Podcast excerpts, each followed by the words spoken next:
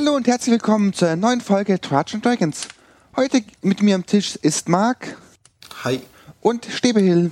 Hallo. Zusammen wollen wir uns ein wenig anschauen, was für Settings, was für Welten es etc. in D&D gibt. Mein Name ist JWC Alex, mein Pronomen sind S dessen und ich werde, weil ich mich mit Settings am wenigsten von all denen auskenne, einen Weg durch die Welt führen und quasi auch all die anderen, die nur Forgotten Realms kennen, repräsentieren. Aber bevor wir endlich einsteigen, zuerst unserem Gast Stebehill. Stell dich doch mal kurz vor, wer du bist. Ja, ich bin Stebehill, alias Stefan. Ich bin Rollenspieler seit mehr Jahren, als ich zugeben möchte. Ähm, spiele sehr viel D&D in letzter Zeit, natürlich alles online aufgrund der Pandemielage. Ähm, spiele gelegentlich auch als Magiker aktuell und habe eine kleine Webseite erstellt, äh, rollenspielgeschichte.info, auf der ich mich bemühe, die Geschichte des Rollenspiels in Deutschland zusammenzutragen. Äh, und weil ich mich mit vielen D&D-Settings relativ gut auskenne, hat Marc mich gefragt, hier mal mitzumachen. Das klingt doch ganz interessant. Eine Frage hierzu. Spielst du auch oder machst du nur historische Forschung, nenne ich es mal? Ich spiele auch viel, ich spiele heute auch viel, also das äh, gehört mit dazu, ganz klar. Mhm. Genau, dann, was genau wären so deine letzten Sachen in den Kampagnen, wo du sagst, darüber lohnt es sich doch mal zu reden und das ist mir jetzt auch über die Feiertage in Erinnerung geblieben? Ja, zuletzt haben wir die Kampagne ähm, äh, Horde of the Dragon Queen und Return of Tiamat fast oder bis zum Ende durchgespielt tatsächlich mit einer Gruppe, mit der Gruppe Zwerge, das war mal was anderes, war ganz lustig. Ähm, da spielen wir jetzt noch ein paar Folgeabenteuer, mit denen wir die Charaktere nochmal wirklich bis auf Level 20 hochspielen wollen, das einfach mal auszuprobieren. Ähm, sonst habe ich, äh, um gleich mal ins Thema überzuleiten, in einem ganz alten Setting äh, gerade eine kleine Kampagne laufen. Da kann ich vielleicht nachher noch, noch drei Worte zu verlieren, ähm, die sich auch ganz gut macht. Da verwende ich ein paar uralt Abenteuer, weil ich einfach mal ausprobieren wollte, wie die sich mit D&D 5 spielen.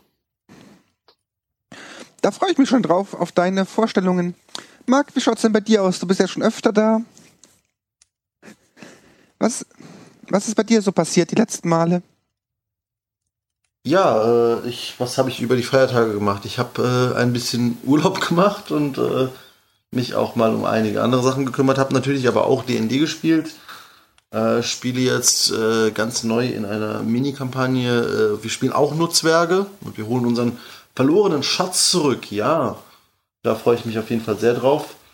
Ansonsten, ähm, ja, das Sea of One Star Setting bin ich immer noch am Spielen. Setting kann man nicht sagen, Spielwelt bin ich immer noch am Spielen, organisieren mit vielen anderen. Das ist, äh, ja, an die Grenzen äh, dessen gekommen, wie viele Spieler wir da versorgen können. Mit 70 äh, oder so.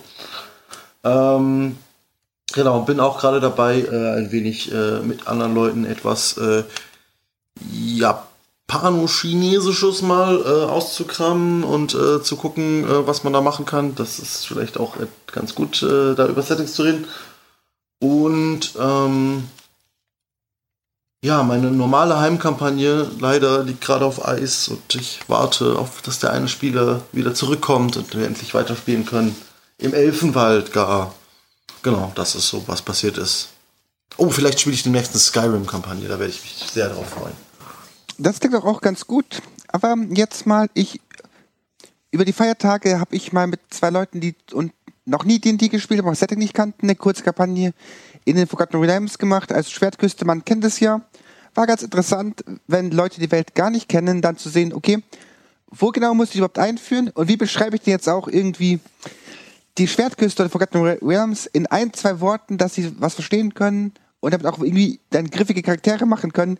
Nicht den, Typi mit Gedächtnisverlust, der gerade in der Taverne aufwacht und sich an gar nichts mehr erinnert. Wie setzt die Fokuspunkte? Wie setzt sich die Welt? Aber ich glaube, das ist ein guter Einstieg. Was sind eigentlich die vergessenen Reiche so eigentlich? Und wie würdet ihr, ihr als eine Person, die noch nie D&D gespielt hat, in drei, vier Sätzen erklären, dass diese Person einen schlüssigen Charakter bauen kann? Gute Frage. Ähm, ich würde sagen, die vergessenen Reiche sind erstmal ganz grob im Überblick Fantasyland. Also alles das, was wir uns unter Fantasyland vorstellen könnten, hat seinen Platz in den vergessenen Reichen. Äh, zumindest ist es so gestaltet, dass es seinen Platz haben kann. Das ist ein Setting, das sehr viele Lücken lässt, das auf der Karte sehr viele freie Flächen lässt, auf der Weltkarte und so weiter. Ähm, es ist aber auch ein Setting, das wahnsinnig viel Lore hat, die man verwenden kann, wenn man möchte. Ähm, unglaublich viel Weltgeschichte, Jahrzehntausende von Weltgeschichte, verschiedene Welten ähm, und so weiter. Ähm, wobei man da sagen muss, dass der das arbeitet halt damit, den Fokus irgendwie in Fantasyland vernünftig zu setzen. Also wenn man sich überlegt, die Welt ist groß, es ist ein ganzes, ein ganzer Weltraum voller Planeten, aber 99% aller Abenteuer spielen ja doch auf Turil, auf dem Hauptplaneten, wenn man so will, ne? also wo das meist halt eben spielt. Wiederum auf Turil spielen 99% in Ferun, dem berühmtesten Kontinent. Wiederum, also von den offiziellen Abenteuern, so sage ich jetzt, ne? Wiederum 99% davon spielen dann an der Schwertküste, zumindest in 5e jetzt. Ne? In anderen Editionen war das anders und so weiter. Also es ist eine Welt mit sehr viel Beschreibungsmöglichkeit, aber sehr weniges davon ist sehr, sehr, sehr detailliert beschrieben und der Rest lässt sehr, sehr viel Platz. So würde ich es zusammenfassen. Stimme ich, Auf wie, mich wirkt es so- Oder ja, bitte, Alex. Auf mich wirkt es so, als wenn jemand fragen würde, was ist Deutschland? Sauerkraut und Oktoberfest. Ja, das, ja, genau. Ja, also äh, die Vergessenen Reiche sind für mich so ein, ich sag mal, klassisches Fantasy-Setting, ähm, relativ deutlich, finde ich, von ähm, so einem Fantasy-Setting aller Herr der Ringe beeinflusst. Du hast halt Elfen, Zwerge, du hast ver verlorene Königreiche, du hast Ruinen, die irgendwo sind, in denen irgendwelche Monster hausen und so weiter. Das ist ja alles Themen, das sind ja alles Tropen gewissermaßen, die wir beim Herrn der Ringe auch vorfinden. Moria bei Herr der Ringe als das klassische Dungeon, was ja auf den Vergessenen Reichen auch mehrfach auftritt. Ähm, und gerade die Schwertküste, wo er sehr viel spielt, ist äh, eine relativ wilde Gegend, wo mal die Zivilisation offensichtlich größer war, aber geschrumpft ist auf wenige Leuchttürme und wo halt viel Wildnis einfach vorhanden ist, in dem man sich austoben kann. Ähm, von der Vorstellung her wirkt die Schwertküste insbesondere auf mich so ein bisschen, ich sag mal, mittel- bis nordeuropäisch vom, vom, vom, äh, von der Optik her und das in so, einem Fantasy-Spätmittelalter. Hm? Was man vielleicht noch dazu sagen sollte, ist, ähm, meiner Erfahrung nach ist äh, Forgotten Realms ein Setting, das sehr stark auf die Heldenreise abzieht. Also ähm, die äh, Helden müssen sich zusammenraufen und, äh, äh, und ähm, Hindernisse überkommen, äh, um äh, das Böse zu besiegen. Und typischerweise sind die meisten Dinge, die in dieser Welt passieren, auch auf diese Art und Weise motiviert. Also Kriege gibt es in dieser Welt typischerweise, weil der eine König den anderen beleidigt hat oder weil der eine den bösen Nekromanten aufhalten will oder so. Es ist wenig so, wenig politisch, wenig äh, mit Ökonomie und Handel und Tiefe und Realismus in dem Sinne. Es sind meistens so die Helden- oder Schurkentaten des einen oder des anderen führen zu Konflikten, die dann von anderen Helden oder Schurken gelöst oder verschlimmert Äh, werden. Ich glaube, ich glaub, es ist im Prinzip klassisches Fantasy-Setting mit Tropes, beschreibt das recht gut, muss ich sagen. Zuerst ist das, glaube ich, auch, wie wir es alle kennen. Ja. Große Helden, große Drachen und all das andere. Ja. Aber historisch betrachtet war das doch nicht immer so. Ich meine, jetzt mal an Greyhawk denke, das kennen vielleicht noch ein paar Leute, die sich mit älteren Editionen bestimmen. Da war es ja eher Dungeon Crowley. Aber was genau macht diese Welt aus? Ich schaue mir jetzt mal hier in Richtung von Stebehill. Ähm, was macht die Welt aus? Ähm, meinst du jetzt die Forgotten Realms oder meinst du Greyhawk, ich will jetzt mal da noch ein bisschen reinschauen, weil die fällt, Ah, ja. die ist mir auch öfter mal aufgefallen, Also- gerade wenn ich mich mit älteren Abenteuer beschäftigt habe. Ja, ja. Also Greyhawk ist ähm, die veröffentlichte Version von Gary Gygax eigener Spielwelt. Ähm, Gary Gygax ist natürlich der, einer der beiden Haupterfinder von Dungeons Dragons, ähm, der dann äh, etwas verwundert war, dass die Leute nicht nur das Regelwerk haben wollten, sondern auch Hintergründe und Informationen und Abenteuer und so weiter. Er hat dann halt seine eigene Spielwelt zur Veröffentlichung umgeschrieben. Das kam erstmal 1980 auf den Markt. Ähm, das ist eine sehr Sandbox-mäßige Welt. Ähm, die ist erkennbar, wenn man das alte Material, das ganz alte Material sich anschaut, sind da kurze Länderbeschreibungen von vielen Ländern drin. Es sind dann sehr kurze Beschreibungen über Völker, über Völkerwanderungen sogar drin. Ähm, und es ist ähm, ja eine, sehr offene Welt, die halt so gedacht ist, dass der Spieler das sich zu eigen macht und selber weiterentwickelt. Deswegen dieses Sandbox-mäßige Setting. Und man merkt halt hier und da, dass es noch sehr stark vom alten Wargaming beeinflusst ist, indem dann äh, in Sekundärquellen im Dragon Magazine Armeestärken und so weiter aufgeführt wurden. Ähm, das ist sehr deutlich abzulesen. Ähm, das ist also auch ein High-Fantasy-Setting, aber ähm, weniger von, von äh, äh böse Konflikten prädestiniert, sondern es ist eine sehr graue Welt, in der halt die Abenteurer typischer oder öfter mal auch einfach, sage ich mal, Söldner-Naturen haben und äh, vor allem für eigenen Vorteil bedacht sind. Und dass die, die Welt versucht, äh, es gibt Leute, die versuchen, diese Welt im Gleichgewicht zu halten. Würdest du sagen, dass es nuancierter ist, sozusagen? Also feinere Nuancen hat als äh, Forgotten Realms oder ist es anders einfach? Das würde ich nicht unbedingt sagen. Es ist ein bisschen anders. Es gibt durchaus auch gute und böse. Es gibt auch die viele neutrale eben, aber viel nuancierter ist es auch nicht. Es ist auch klassisch Fantasy. Und was ihr gesagt habt, ist, äh, die alten Dungeon Crawls, die so in den 70er, 80er Jahren veröffentlicht wurden, sind per Default auf der World of Greyhawk angesiedelt. Erstmal ganz viele jedenfalls davon. Ähm, und das ist eigentlich auch der Hintergrund, dass man sagt, okay, wir müssen für die mal in irgendeiner Form einen Referenzrahmen schaffen, die da irgendwo positionieren und dafür quasi Hintergrundwelt bauen. Aber viel nuancierter ist die eigentlich auch nicht. Man kann eine Menge draus machen. Es gibt viele Leute, die haben die Welt weiterentwickelt, haben viel draus gemacht. Das Basismaterial ist aber auch erstmal relativ simpel. Da würde ich äh, vielleicht gerne eine Folgefrage stellen, äh, so an dich. Ne? Wann würdest du oder für was würdest du äh, Forgotten Realms benutzen und für was würdest du Greyhawk benutzen? Eher. Also Forgotten Realms würde ich grundsätzlich benutzen, wenn ich ähm, vor allem eines der vorgefertigten Abenteuerkampagnen, die jetzt für fünfte Edition rausgekommen sind, nehmen will und mir nicht die große Mühe machen will, das noch äh, inhaltlich umzustellen auf eine andere Hintergrundwelt. Das ist so einfach das Default-Setting, mhm. wo alles irgendwie reinpasst. Ähm, bei Greyhawk würde ich dann eher dazu neigen, mir eigene Geschichten auszudenken, respektive alte Abenteuer äh, auf die fünfte Edition wieder umzuschreiben und die da zu verwenden weil die Welt für mich ein bisschen anderes Gefühl einfach hat. Das kann ich gar nicht so recht in Worte fassen, aber es ist einfach offener, da kannst du mehr drin machen, nach meinem Erachten. Forgotten Realms hat so manchmal, in manchen Ecken jedenfalls, das äh, DSA-Problem, das jeder Dorfschmied beschrieben ist.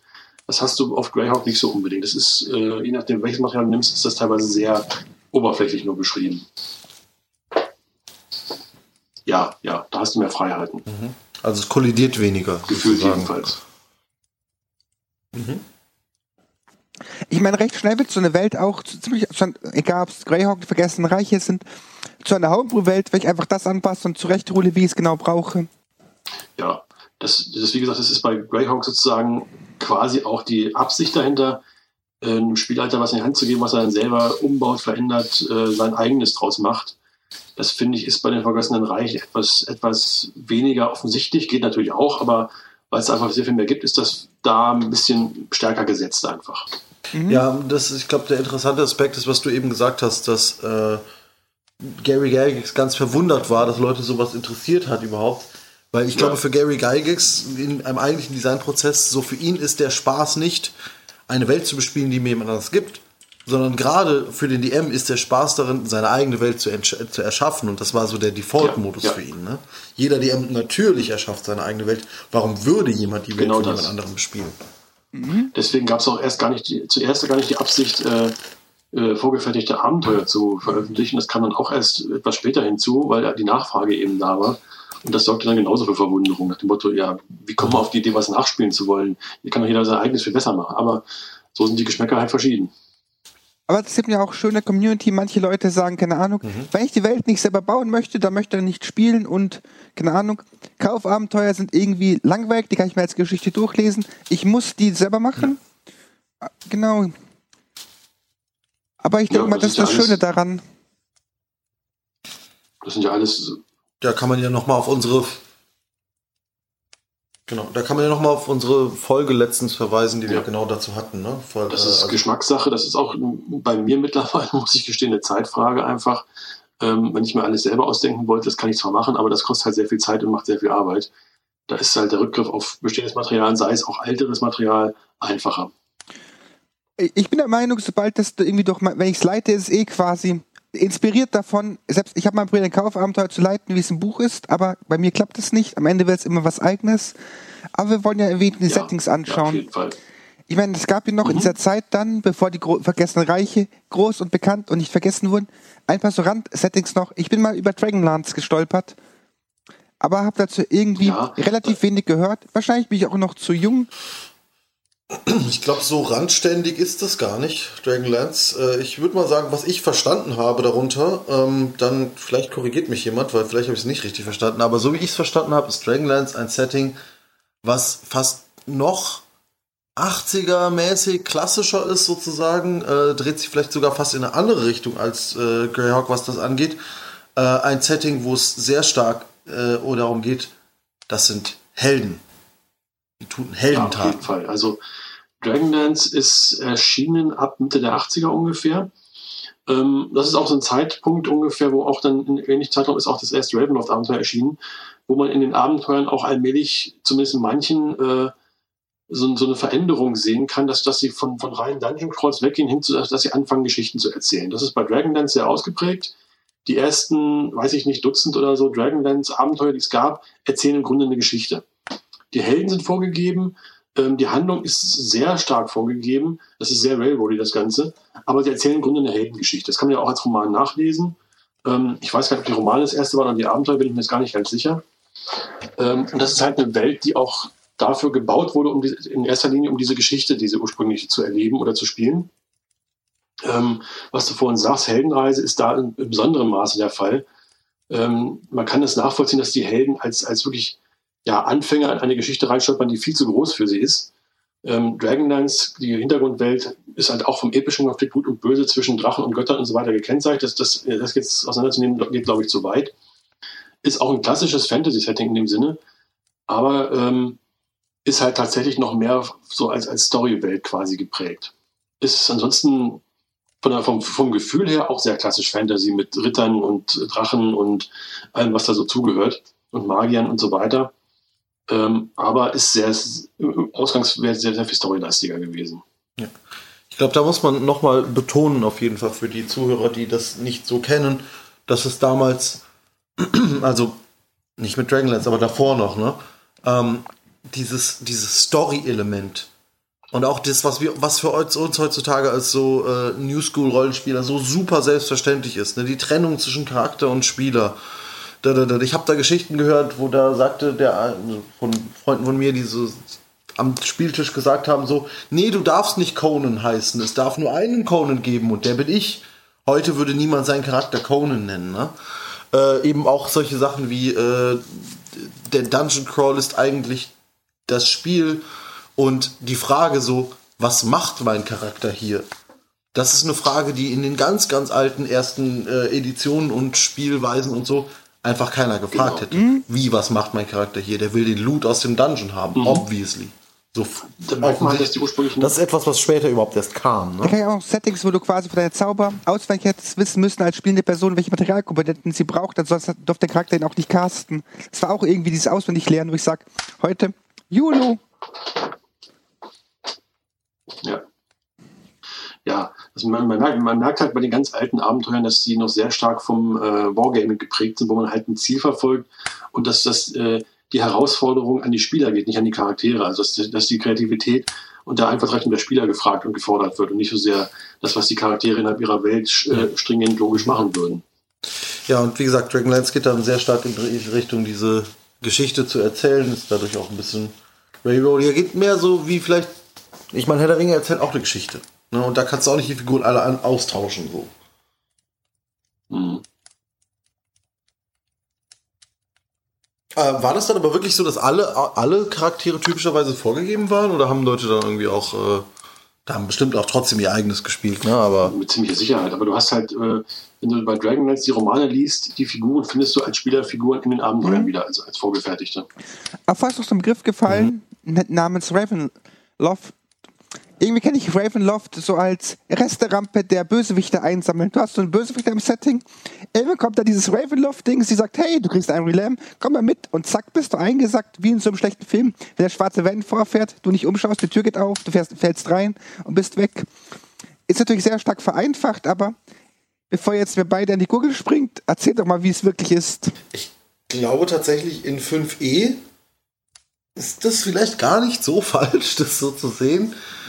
Ähm, aber ich glaube, in der Ursprungsintention ist es vor allen Dingen ein Horror-Setting. Also das, was, was Forgotten Realms versucht zu sein für High Fantasy, Das ist ja auch eine Resterampe, wenn man so will. Ne? In den Forgotten Realms wird alles eingesammelt. Also keine Ahnung. Ah, Oger, ja. Japanische Mythologie, Oni, ja, sind jetzt auch Oger. Äh, ne? Also es wird alles Mögliche kann existieren. Und ich glaube, Ravenloft setzt natürlich mehr Story, aber ähm, es ist in erster Linie erstmal versucht, das Horror-Setting zu sein. Im Sinne von, alle Spieler sind sich klar, wir spielen jetzt hier Horror-Setting. Stibbi, wie ist denn das in der Wahrheit? Ich weiß es nicht ja, so gut. Äh, mal einen halben Schritt zurückgegangen nochmal. Ähm, es gab das allererste Ravenloft-Abenteuer, auch so 85. Ähm, der Autor war, glaube ich, einer von den beiden, der, der Dragonlance gemacht haben, wenn ich es jetzt richtig im Kopf habe. Ähm, und da war eine klassische Vampirgeschichte mit verwunschenem Schloss und so, wie das aktuelle Ravenloft-Abenteuer halt auch aufgebaut ist, äh, war da schon genauso eins zu eins drin. Das war im Grunde ein Nachspielen von Horrorfilmen, die wir mit Christopher Lee in den 60er, 70er Jahren hatten, so ungefähr. So eine klassische Vampirgeschichte und, und sowas in der Richtung. Mhm. Es gab dann noch einen zweiten Teil, das war dann mehr so viktorianische Gruselgeschichte als Anhang. Und dann kam ähm, 1990 rum die erste Ravenloft Box raus, das als Setting beschrieben wurde, wo wir halt diese, was ihr vorhin angerissen habt, diese Dark Lords haben, also irgendwelche finsteren Gestalten, äh, die von beliebigen anderen Spielwelten stammen konnten und so böse waren, dass Ravenloft als eine ja quasi halbbewusste extraplanare Entität, wenn man das so nennen will, sagte, du bist böse genug, dich nehme ich mit, du bist jetzt meins so ungefähr. Und daraus entstehen diese ganzen einzelnen, äh, ich weiß nicht, 20, 30, wie, wie das sind Domains, wo diese Dark Lords halt herrschen und äh, wo sie Angst und Schrecken verbreiten die sind da auch nahezu unbesiegbar in ihrer eigenen Domäne. Die kriegt man quasi auch als Abenteuer gar nicht klein. Das Beste, was man erreichen kann, ist, dass man überlebt und wieder rauskommt. Im Normalfall. Ähm, das ist halt der Versuch, Horrorgeschichten, die so um 1990, ich sag mal, Interview mit einem Vampir als, als Paradebeispiel, gerade ganz groß im, im Mode waren, für D&D umzusetzen. Das ist mit den D&D-Mechaniken immer ein bisschen schwierig, weil die sehr mhm. aus Heldenrollenspiel ausgelegt sind.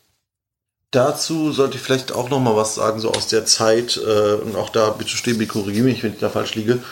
Ähm, wenn wir jetzt überlegen, äh, das erste Vampir-Setting, du hast gesagt, ist es sehr stark so äh, das Nachspielen einer Vampirgeschichte, wie sie damals war, so, ne?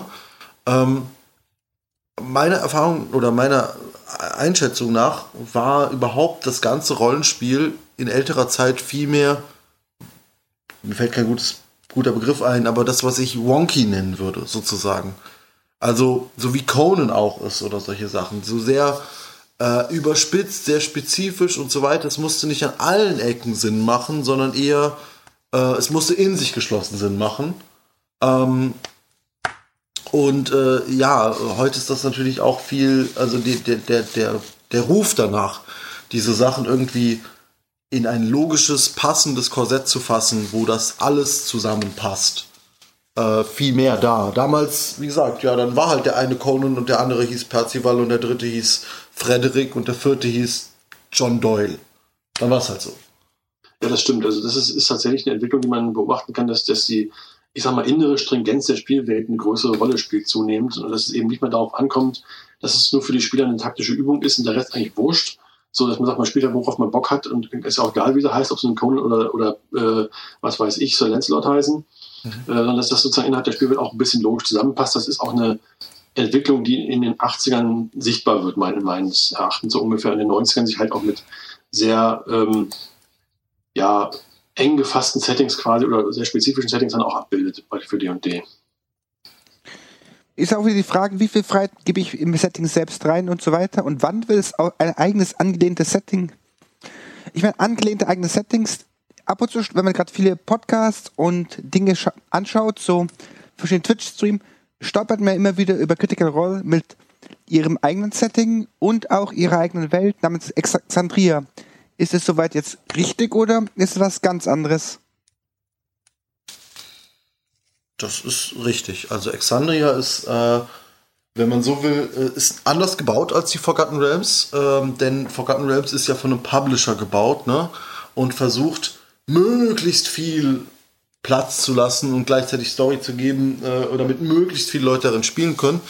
Ähm, Exandria ist mehr an dem, was normalerweise eine Hauskampagne oder ein Haus-Setting ist. Äh, das heißt, ein Setting, wie wenn du ein Haus, ein, ein Homebrew-Setting machen würdest, so ist Exandria auch. Ist natürlich jetzt inzwischen veröffentlicht und aufgearbeitet, damit andere damit auch was anfangen können. aber es ist ein Setting, das eigentlich sehr ähnlich wie Forgotten Realms halt einfach Fantasyland ist, aber dann doch spezifischer, mit spezifischeren Namen, mit spezifischeren ähm, Angaben, ohne dass die Welt riesengroß ist. Also äh, im Sinne von, ohne dass die Lore unendlich groß ist. Die Forgotten Realms Lore, weil da so viele Leute mitgearbeitet haben, kannst du ja gar nicht durchlesen. Das ist ja so unglaublich viel.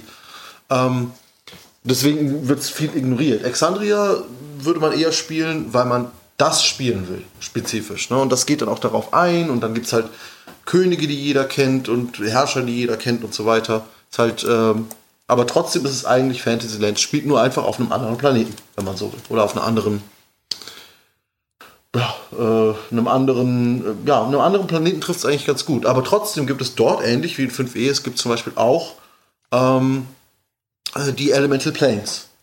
Und das spielt auch auf der Material Plane und sowas, ne? Nur es ist eine andere Material Plane, es eine andere Elemental Planes und so weiter. Es ist einfach eine, ja, wie sagt man das? Als ob jemand sagt, oh, ich mache die Forgotten Realms nochmal neu. In, für mich halt zu Hause. Auf jeden Fall eine schöne Welt. Also es ist sehr schön ausgedacht. Es gibt sehr, sehr viel Twists und Adaptionen, die dann doch anders sind, als man erwarten würde und so weiter. Kann man auf jeden Fall mal reingucken.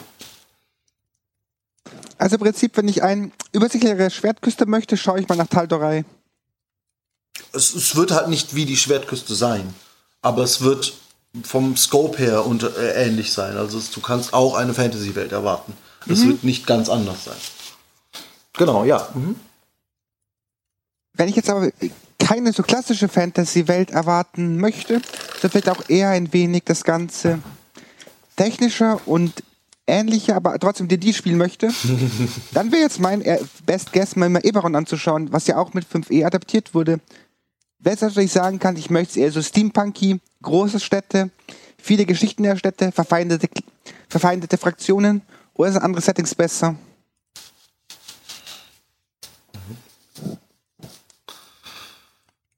Ähm, äh, ich kenne mich in Eberron nicht so gut aus. Ich habe nur einmal von äh, äh, vom lieben Storch eine Einweisung bekommen, äh, einen kleinen Workshop in Eberron. Ich sag mal dazu, was ich weiß und vielleicht weiß Stebil mehr dazu.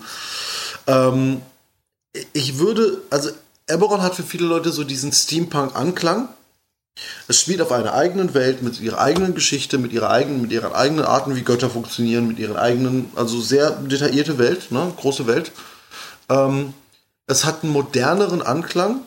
Es ist aber eigentlich kein Steampunk, auch wenn es als Steampunk wahrgenommen wird. Es gibt dort im Prinzip keine Technologie wie Dampfmaschinen oder so, sondern es ist eine Welt, in der zum Beispiel, wenn ich eine Pistole bauen will, dann nehme ich magischerweise ein Feuerelementar und stecke ihn in einen Stock. Und das ist dann eine Art von Pistole. Das heißt, es ist eigentlich gar nicht Steampunk.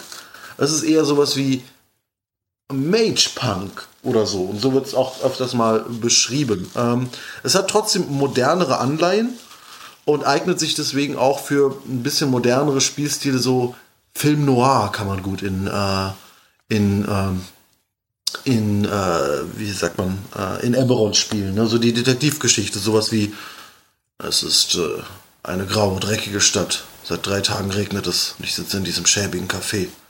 Bald werde ich rausgehen müssen. Also, und der hat einen Trenchcoat an und einen Hut auf und so. Das, das ist auf jeden Fall gut in Eberron. Und ansonsten ja, sehr wild und äh, hat aber also sehr wilde Möglichkeiten, sehr viel. Durch diese Magietechnik ist sehr vieles möglich. Man könnte sich sozusagen vorstellen, das ist wie Forgotten Realms oder wie Toril Schwertküste oder sowas. 500 Jahre in der Zukunft. Von denen, aber nicht von uns. Ja, also kein Computer oder so. Ja, äh, Stebihil, korrigier mich bitte. Bestimmt habe ich ganz viele Sachen ganz falsch gesagt. Ähm, ich bin da auch nicht der große Experte. Was ich so von, von Eberron weiß, ist, dass es eben, wie du sagst, so eine etwas andere, ja, Mage-Punk oder sowas trifft es wohl vielleicht ganz gut. Welt ist, wo man halt Magie mal weitergedacht hat mhm. und die sozusagen in Technologie umgebaut hat. Es gibt ja irgendwie auch so eine Art Eisenbahn, wenn ich es richtig im Kopf habe. Und äh, eine Signatur mhm. oder eine, eine wesentliche Kreatur sind ja diese, diese Warforge, also diese ähm, ja, Roboterwesen, in die man Seelen von irgendwelchen toten Kriegern reingebracht hat, damit sie weiterleben können, die Welt ist ja durch einen großen Krieg verheert worden und muss sich jetzt erstmal wieder sozusagen neu sortieren nach diesem großen Krieg. Deswegen gibt es auch jede Menge alte Relikte, die da irgendwo rumliegen und zu finden sind. Ähm, Hintergrund, realweltlicher Hintergrund der Welt ist ja ein Wettbewerb gewesen, als die D&D 3 Edition rauskam, ähm, wo sie halt eine neue Hintergrundwelt brauchten, die eben auch das, was die dritte Edition äh, regeltechnisch mit sich brachte, mal umgesetzt haben wollten. Ähm, und wo sie halt gesagt haben, okay, dieser Welt geht es auch ums Überleben. Das heißt, es gibt diese klassischen Vorbehalte nicht mehr, dass äh, zum Beispiel Zwerge keine Magier sein können. Das ist eben eins zu eins die dritte Edition umgesetzt als, als Hintergrundwelt, äh, aber halt auch erklärt, warum es eben so ist an dieser Stelle. Dass man sagt, okay, wir haben eine Welt, in der muss jeder sehen, wo er bleibt und äh, so die, die klassischen Vorurteile Zwergen sind immer keine Magier, greifen da halt nicht mehr. Weil das war ja der große Schritt von D&D, äh, AD&D 2 zu 3, dass plötzlich alles, alle Kombinationen gingen. Mhm. Vorher konnte Zwerge keine Magier sein zum Beispiel. Das geht jetzt auf Eberron, das auch speziell dafür geschrieben wurde, um sowas eben abzubilden. Ja. Ich glaube, das ist auch ein super relevanter Aspekt an Eberron, dieses, dass erklärt wird, warum. Ähm, und dieses weitergedacht sozusagen. Also wir kommen ganz oft dahin äh, in, äh, in äh, Forgotten Realms oder so, ne? Dass Spieler fragt, aber warum kann ich denn nicht wenn ich da, wenn ich doch zum Beispiel die Tensors Floating Disk, ne, die folgt mir ja. Die folgt ja scheinbar irgendwie meiner magischen Aura, vielleicht, oder so, ne. Wenn ich jetzt also mit dem Zauber Arcane Aura meine eigene Aura verändere und stattdessen jemand anderem meine Aura gebe, dann müsste doch meine Tensors Floating Disk dem anderen folgen. Diese logischen Gedanken, die stoppen wir ja ganz schnell in, in Forgotten Realms, weil man sagt, Nee, es ist aber einfach Fantasy. Denkt es nicht zu weit sozusagen. Und Eberron ist eine Welt, die genau das eben dann doch weiterdenkt. Warum sollte ich nicht ein Elementar in ein Raumschiff reinpacken? Warum sollte ich das nicht schaffen oder nicht können? Mhm. Aber gerade so entsteht ja diese magische Technologie. Aber gerade wie dieses Magitech habe, ich finde, ich muss halt sagen, wenn ich mal jetzt in, in, in, in Faeron, bei Vergessen Reich das Ganze, ich erlaube das immer, weil ich es als coole Idee empfinde, aber ich glaube, für so Sachen wie, ich stecke mhm. elementar in ein Raumschiff und fliege damit zu anderen Planeten, dann ist, glaube ich, ein anderes Setting, Spelljammer, besser geeignet, aber ich habe davon relativ wenig gehört. Ja, okay. Ja, also äh, ich nur ganz kurz noch zu Eberron. Äh, die haben natürlich keine Raumschiffe, die stecken die Elementare nicht in Raumschiffe, aber die stecken die zum Beispiel in Luftelementare in ein Schiff und dann kann das Schiff halt fliegen. Oder die stecken in einen Zug ein Feuerelementar und dadurch kann er halt fahren. Warum würde ich das nicht machen? Ne? Das ist die Frage so. Äh, Spelljammer geht da in eine andere Richtung und äh, ich finde es sehr wonky. Es geht fast schon so ein bisschen Richtung weird. Ähm, aber ich glaube, da kann Stäbel auf jeden Fall sehr interessante Sachen erzählen. Ja, also Spelljammer ist das erste Setting, was für AD&D 2 veröffentlicht wurde, schon noch 1989, als die zweite Edition gerade frisch auf dem Markt war. Ähm, und man hat mal was völlig anderes ausprobieren wollen, Fantasy Ghost Space. Ähm, man hat also in diesem Setting ähm, fliegende Schiffe, die sehen mitunter teilweise aus wie sag mal, irdische historische Schiffstypen, die einfach durch, die, durch den Weltraum fliegen können. Äh, teilweise gibt es aber auch meistens von, ähm, was weiß ich, Elfen oder Zwergen oder ganz anderen Rassen noch gebaute äh, Schiffe, die dann aussehen wie Schmetterlinge, wie Fische, wie äh, irgendwelches anderes Meeresgetier oder, oder sonst irgendwas oder Vögel oder weiß der Geier, alles, was einem so einfällt.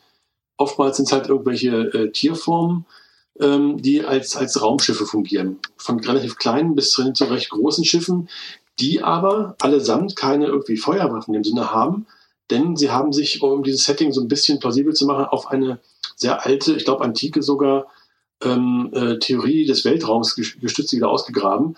Äh, demnach sind die ganzen Planetensysteme, die gibt es auch in dieser Welt, in einer großen Kristallkugel jeweils drin. Also sei es Forgotten Realms, sei es äh, Greyhawk, sei es Dragonlance, sind jeweils in einer großen Kristallkugel drin eingeschlossen. Und zwischen diesen Kristallkugeln ist das Phlogiston eine Art flüssiges Feuer. Wenn man da ein Feuer anmacht, dann fliegt es einem um die Ohren. Also ist Feuer keine gute Idee. Das heißt, diese Schiffe haben nach wie vor klassische äh, mechanische Geschütze an Bord. Angetrieben werden sie von einem magischen Artefakt, einem Spelljamming Helm. Ähm, und um diesen Helm sozusagen in Betrieb zu setzen, um das Schiff fliegen zu können, musst du selber zauberfähig sein. Denn Zauberfähigkeit wird von diesem Artefakt zeitweilig aufgesogen und neutralisiert, aber damit kannst du halt dieses Schiff äh, voranbringen. Und je mächtiger der Zauberer ist, desto schneller kann das Schiff fliegen. Kurz gesagt. Ähm, so kann man halt auch, ähm, ohne jetzt über andere Existenzebenen, was wieder ein anderes Thema wäre, zu wechseln zwischen den einzelnen Spielwelten hin und her wandeln oder wandern und dabei Abenteuer erleben. Und es gibt auch ein paar eigene Settings, ein paar eigene Abenteuer, die sie dazu entwickelt haben, wo nochmal ganz andere Dinge angerissen werden. Und sie haben dafür ein paar sehr abgefahrene äh, ja, äh, Rassen oder Monster entwickelt, die da ihr Unwesen treiben. Am bekanntesten sind sicherlich die GIF oder GIF, wie man sie aussprechen mag, weiß ich nicht genau. Das sind im Prinzip aufrechtgehende Nilpferde, die sehr militaristisch sind und so ein bisschen aussehen wie die Karikatur eines britischen Offiziers aus dem 19. Jahrhundert. Ähm, total abgefahrener Kram. Muss man mögen, ist sicherlich kein Standard-Fantasy-Setting und nur was Leute, die da, die da Bock drauf haben. Ich fand es sehr lustig damals, gespielt habe ich es auch nie, aber ich habe den ganzen Kram hier irgendwo rumstehen und äh, einfach auch grafisch schön aufgemacht. Diese, diese, diese Raumschiffe sind auch schön, schön gezeichnet einfach. Ja. Was man da vielleicht so ein bisschen historisch dazu sagen kann, ist, ähm, es ist impliziert im Spelljammer-Setting. Das spielt in Forgotten Realms sozusagen. Es ist wie ein, ein etwas, was du über Forgotten Realms noch stülpen kannst. Äh, und es ist impliziert sozusagen, dass dieses ganze Spelljammer-Zeugs, das passiert sowieso in den Forgotten Realms. Nur die Leute, die in den Forgotten Realms, also auf Turil und so wohnen, die sind so rückständig, dass sie das gar nicht mitbekommen. Das heißt, im Weltraum fliegen die Githyanki, die Githyanki herum äh, über, ne, also da, während wir in Niewinter Lost Miles of Fendelver spielen, fliegen die Githyanki im Weltraum herum und kämpfen gegen die Mindflayer und so weiter. Nur wir kriegen das halt nicht mit, weil wir im Mittelalter unterwegs sind. Das ist so ein bisschen impliziert in diesem Setting. Ne?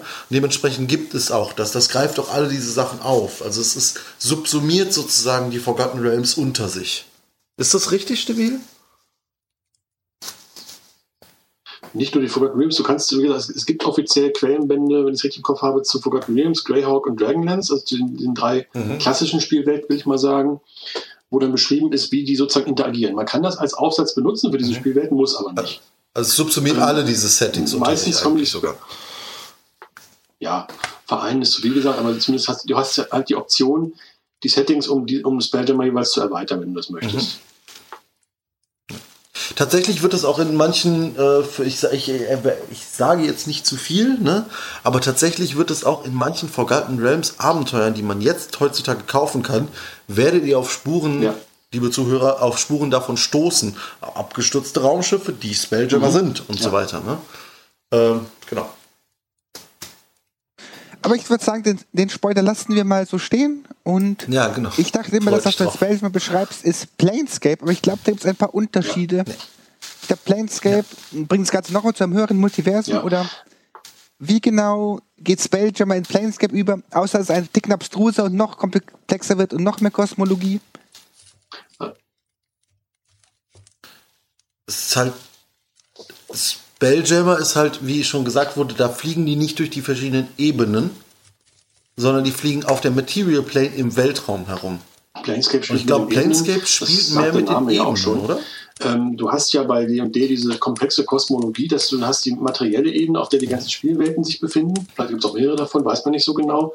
Du hast dann die Elementarebene, die Astral, die ätherale Ebene und diese sogenannten äußeren Ebenen der Existenz, wo dann die ganzen Götter und sowas eben äh, existieren, die auch nach Gesinnungen sortiert sind. Das spielt eine große Rolle bei D&D, die Gesinnung von rechtschaffen gut bis chaotisch böse. Gibt es um die Hauptebene, um die materielle Ebene herum einen ganzen Kranz von Ebenen, die jeweils einzelne Gesinnungen repräsentieren. Und Sp äh, äh, Planescape spielt eben mit diesen planaren Settings und äh, macht die zu einem spielbaren Hintergrund der Kern des Ganzen ist die Stadt Sigil, die im Mittelpunkt dieses Multiversums auf einer unendlich hohen spitzen Nadel in einem im Inneren eines offenen Torusringes irgendwie sich befindet. Total abgefahrenes Setting, auch rein von der Vorstellung her.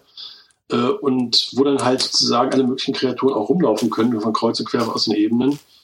Und da kann man dann entsprechende Abenteuer erleben. Ich habe das äh, nur mal angerissen oder nur mal so, so ein paar Sachen davon gelesen. Ähm, braucht, glaube ich, eine Menge Vorbereitung durch den Spielleiter, um es, um es vernünftig umzusetzen, aber ist sicherlich eines der abgefahrensten und coolsten Settings, die man sich vorstellen kann. Das ist auch so ein Setting, ähnlich wie Spelljammer, das äh, Forgotten Realms und eventuell auch andere unter sich subsumiert, also darauf aufbaut im Prinzip. Äh, wenn ihr bald, wenn ihr das Computerspiel Baldur's Gate 2 spielt, ich verrate auch da nicht zu viel, werdet ihr zum Beispiel Leute aus Sigil treffen. Die sind nach Baldur's Gate 2, was offensichtlich in Forgotten Realms spielt, hin teleportiert irgendwie durch. Ne? Ähm, und dementsprechend ist auch äh, äh, Planescape und Spelljammer schließen sich in dem Sinne auch gar nicht aus. Das heißt, wenn man die wirklich die volle, volle Experience haben wollen würde, was ich nicht empfehlen würde, könnte man alle diese drei Settings, Spelljammer, äh, Planescape und Forgotten Realms, als eine große Welt begreifen, wenn man wollte. Ist natürlich nicht unbedingt praktikabel. Das kann man alles kombinieren, aber dann äh, hätte, hätte der Spieler dann wahnsinnig viel zu tun oder die Spielleitung, um das alles irgendwie umzusetzen und vor allem die Frage ist auch, ob du all das irgendwie wirklich in einer Kampagne unterkriegst. Das ist ja so viel Zeug, was da los ist. Äh, das, das füllt ja fünf Kampagnen, wenn das alles Allein schon Forgotten Realms füllt ja 20 Kampagnen. Aber, ne, also prinzipiell ist es so, aber das ist halt, äh, äh, ja, der Praktikabilität halber äh, nicht drin normalerweise. Klar. Aber es scheint mir gerade ein Konzept etwas zu sein, wenn ich sage, ich möchte die, meine Gruppe irgendwie eher an Ebenenreisen ranführen, da lasse ich sie zumindest auch da ein bisschen Foreshadowing von Planescape zu machen. Es klingt mich für mich so wie ein Setting, da kann ich die Konzepte relativ einfach in meine eigenen Kampagnen übertragen, um dann dort auch Spaß zu haben. Äh, eine Sache sollte ich vielleicht noch dazu sagen. Ähm, viele Leute haben ja von den Baldur's Gate Spielen gehört, die sehr gut bewertet wurden und so, ne, Computerspiele. Es gibt auch ein Planescape Spiel, das heißt Planescape Torment. Und das ist äh, damals, äh, wie auch heute, wird es immer noch bewertet als eines der besten, äh, besten Rollenspiele ever. Ähm, dementsprechend, äh, wenn ihr so Interesse habt, vielleicht äh, Planescape zu leiten oder sowas und ein Gefühl dafür kriegen wollt, äh, zockt das Spiel. Das ist wirklich gut. Wirklich sehr cool. Aber jetzt in Richtung dieser ganzen abstrakten Dinge gehen. Aktuell gab es ja wieder Veröffentlichungen. Da ging es irgendwie um Strixhaven oder auch Ravnica. Das ist ja ein bisschen so Magic the Gathering Feed Dungeon Dragons. Ist das jetzt mehr technisch? Ist es jetzt einfach nur eine Kombination? Oder ist es ja. ein ganz neues Setting? Ähm, ja, also das ist ein bisschen komplizierter. Man muss sich das vor so vorstellen. Äh, Magic the Gathering ist schwerlich zu sagen ein Setting. Vielleicht erkläre ich mal ganz kurz, ich will jetzt nicht zu weit gehen, ne? aber vielleicht Magic the Gathering ist ein Kartenspiel. So, das kennen wahrscheinlich alle unsere Zuhörer zumindest vom Namen. Ähm, ich erkläre mal ganz kurz, was das Setting ist von Magic the Gathering. Das gibt es nämlich. Und dann macht das Ganze in dem Kontext vielleicht ein bisschen mehr Sinn. In Magic the Gathering ist es so, man hat diese Karten, die irgendwie Kreaturen sind und Länder und so, die spielt man halt gegeneinander und so. Und das implizierte Setting ist, wir beide, die jetzt gegeneinander spielen, oder wir drei, ne, man kann es ja auch mit mehreren Leuten spielen, wir sind ultramächtige Zauberer, Level 200, ne? Und wir beschwören auf verschiedenen Welten, diese Welten sind die Länderkarten, beschwören wir Kreaturen, das sind die Kreaturenkarten, die sich für uns gegenseitig die Köpfe einschlagen. So. Ähm, und das bedeutet, Magic hat immer schon die Karten selbst äh, spielen mit unglaublich verschiedenen Welten. Und jede Erweiterung von Magic, da gab es tausende Erweiterungen von neuen Sets von Karten, das ist ein Sammelkartenspiel, äh, ähm, bringt eigentlich eine neue Welt mit bringt eigentlich ein neues Setting, neuen Planeten und so weiter, weil wir sind so mächtige Zauberer, dass wir das, diesen Krieg führen über alle 350.000 Planeten hinweg. Ähm, und das heißt, Magic subsumiert unglaublich viele Mini-Settings, die aber nicht unbedingt wirklich viel Story jeweils haben. Ne? Ähm, so, und das jetzt mit DD zu verbinden, ist natürlich ein Kunstgriff. Ähm, das kann man entweder machen, indem man einzelne Teile nimmt aus dem, ähm, aus dem, aus dem Magic-Setting. Ähm, teilweise wurden auch Sachen aus D&D in Magic rübergezogen, zum Beispiel Eberron kommt in Magic vor. Ähm, oder indem man versucht, und das ist das, was äh, Ravnica gemacht hat, das alles zu subsumieren. Ravnica spielt in einer weltumfassenden, riesigen Stadt und das, diese Stadt ist so ein bisschen wie Sigil, was wir eben erzählt haben von der Magic-Welt. Das heißt, dort trifft man alle möglichen Kreaturen aus allen 500.000 Magic-Welten, die dort auftauchen können. Entweder als NPCs oder als spielbare Völker und so weiter. Und ähm, ist dann aber auch noch gleichzeitig sehr politisch äh, angehaucht und hat viele, ähm, ein bisschen wie Eberron, hat viele politische Fraktionen und so weiter. Ähm, genau, aber ich bin auch nicht tief genug drin. Ich bin auch kein Magic-Spieler an sich, um darüber noch so viel mehr zu erzählen. Es ist halt ein Setting, was das subsumiert. Strixhaven, so wie ich es verstanden habe, ist da allerdings spezifischer zum Beispiel. Das greift ein spezifisches Setting aus dem Magic-Universum auf. Oder so wie ich es verstanden habe, sogar ähm, ist Strixhaven ein Setting, das für DD und Magic gleichzeitig herauskam. Das heißt, es gibt ein Abenteuer und es gibt Magic-Karten dazu. Inzwischen gibt es übrigens auch Magic-Karten generell fürs DD-Setting, die spielen im Forgotten Realms. Man muss natürlich dabei sehen, Magic ist nicht so tief. Wie, es ist kein Rollenspiel. Es ist ein Kartenspiel. Und ähm, trotzdem ist Magic natürlich das Flaggschiff, Flaggschiff von äh, Wizards of the Coast. Da wird unglaublich viel Geld mitgemacht. Ähm, und dementsprechend gibt es da auch eine große Fanbase und die wollten halt auch ein bisschen Representation in D&D. So wie ich es verstanden habe. Genau, Ende meines Monologs dazu. Ich weiß nicht, ob dazu noch jemand was sagen kann kann ich nicht so wahnsinnig viel zu sagen, weil ich mich mit diesen Settings und Magic generell nicht auseinandergesetzt habe bisher. Mhm. Ähm, vielleicht mal kurzer geschichtlicher Exkurs dazu. Ist ja vielleicht, allgemein, weiß ich, ob es mhm. allgemein bekannt ist, äh, der ursprüngliche D&D-Hersteller TSA war 1996, 97 äh, in einer argen Finanzklemme, stand kurz vor der Pleite. Zum Zeitpunkt gab es Magic schon von Wizards of the Coast, das war damals eine eigenständige Firma. Die hatten halt damit unglaublich viel Geld verdient in relativ wenigen Jahren, haben dann äh, TSA aufgekauft äh, und haben dann ein paar Jahre später auch die Third Edition rausgegeben. Ähm, ohne, ohne Wizards of the Coast, ohne Magic gäbe es heute D&D wahrscheinlich in der Form nicht mehr, weil die Firma einfach pleite gewesen wäre. Ich habe mich schon seit jeher gewundert, warum nicht mhm. eher mal jemand auf die Idee gekommen ist, Magic und D&D irgendwie zusammenzuführen. Warum sie dafür 20 Jahre gebraucht haben, ist so ein bisschen so, okay, muss man nicht machen, aber ich verstehe es nicht, weil eigentlich äh, ist es ja beides in dem Fantasy-Bereich. Das zu kombinieren, hätte ich gedacht, hätte schon mal eher jemand drauf kommen können. Ja, das kann ich. Das. Das kann ich aber sagen, warum das nicht so ist. Das ist genau dem, was ich eben gesagt habe. Ähm, Rollenspiele, ja, wie äh, also Tabletop-Rollenspiele, gehen relativ tief. Manche mehr, manche weniger. Mhm. Und Magic ist halt, das ist, das hat, das hat Lore. Ne? Da gibt's auch, äh, unter jeder Magic-Karte steht, oder fast jeder, steht unten ein kleines Zitat aus der Lore und es gibt Bücher dazu und so weiter. Aber es ist viel, viel, viel breiter mhm. und viel, viel flacher. Außer es gibt zufällig irgendwie ein Quellenbuch oder sowas dazu. Ne? Und deswegen ist es schwer zu verbinden, glaube ich.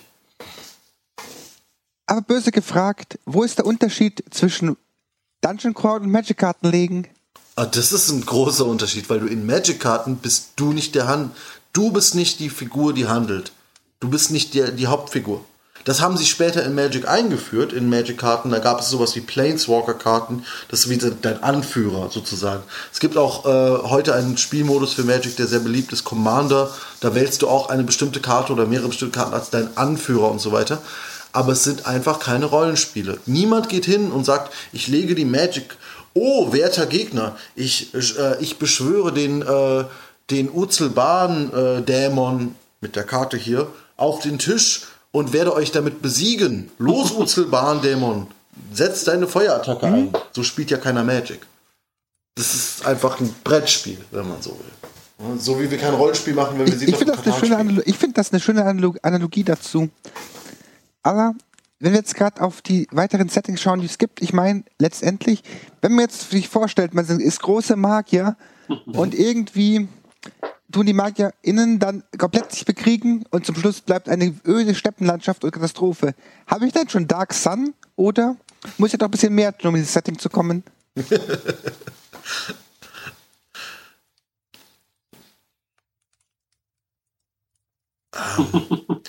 also wie ich es verstehe, auch ich kenne mich in Dark Sun nicht aus so sehr. Ich glaube, das, was in Forgotten Realms Dark Sun am nächsten kommt, ist die Anorach-Wüste, das Überrest von Netheril. Aber Dark Sun ist schon wirklich eine sehr, sehr abgepiepte Welt.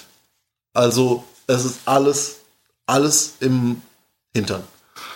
Äh, ja, kennt sich da jemand besser aus als ich? Ein bisschen mehr weiß ich darüber. Ähm, Dark Sun hat sozusagen als, als systemimmanente Vorgeschichte, dass ähm, die Magie, also wenn man klassische äh, Zauberermagie wirkt, also nicht Priester, sondern Zauberer, äh, wird der äh, Welt sozusagen Energie entzogen. Das hat dazu geführt, dass die Welt im Prinzip komplett verwüstet ist und ein Wüstenplanet geworden ist. Äh, Dune lässt grüßen, sage ich mal. Ähm, Und das, auf dieser Welt gibt es halt äh, einige Stadtstaaten, die sozusagen Zentren der Zivilisation noch sind, sowas in der Art. Ähm, und sehr viel Wildnis, äh, sehr viel halt brutale Wildnis. Es gibt auch dort fast kein Metall mehr, das ist alles irgendwie verloren gegangen. Äh, das heißt, die meisten Waffen bestehen aus Knochen oder äh, Steinen und sonst irgendwas. Metallwaffen sind sehr gesucht und sehr selten. Da schlagen sich Leute für die Köpfe ein dafür. Ähm, und äh, es gibt halt ein paar andere ja, Völker noch, die unterwegs sind und die bisherigen, die, die bekannten Fantasy-Völker wurden teilweise umgedeutet.